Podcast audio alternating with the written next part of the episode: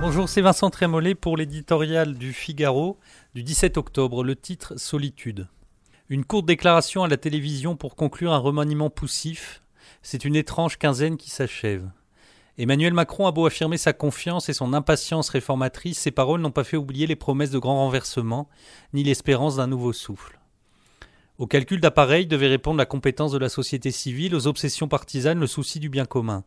Las, les spécialistes pèsent au trébuchet les places gagnées par le modem, soulignent les progressions protocolaires des ministres venus du centre droit ou l'extension du domaine des luttes de Marlène Schiappa, mais chacun voit que ces nominations, comme le jeu d'équilibre digne des grandes heures de la quatrième République, ne changeront rien.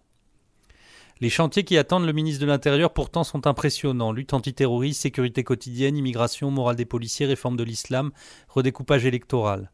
Il fallait un Hercule pour tant de travaux, et Gérard Collomb, en quittant la place Beauvau, ne disait pas autre chose. Faute de Clémenceau, on attendait pour l'ordre public un autre Blanquer. Ce fut Christophe Castaner. En nommant ce marcheur des premiers jours, le président de la République a visiblement privilégié la confiance plutôt que l'expérience, la fidélité plus que la légitimité.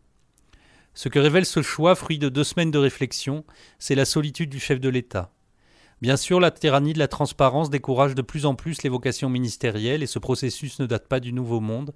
Mais depuis le premier jour, Emmanuel Macron a construit son parti, sa trajectoire, son exercice du pouvoir même sur sa personne. Jérôme Jaffré en avait tiré un principe géométrique. Le macronisme, c'est une pyramide qui tient sur sa pointe. Dès que la pointe s'émousse, c'est tout l'édifice qui menace de s'effondrer. Ce remaniement, pensait-on, allait permettre de trouver de nouveaux points d'appui. Il a le goût amer des occasions manquées.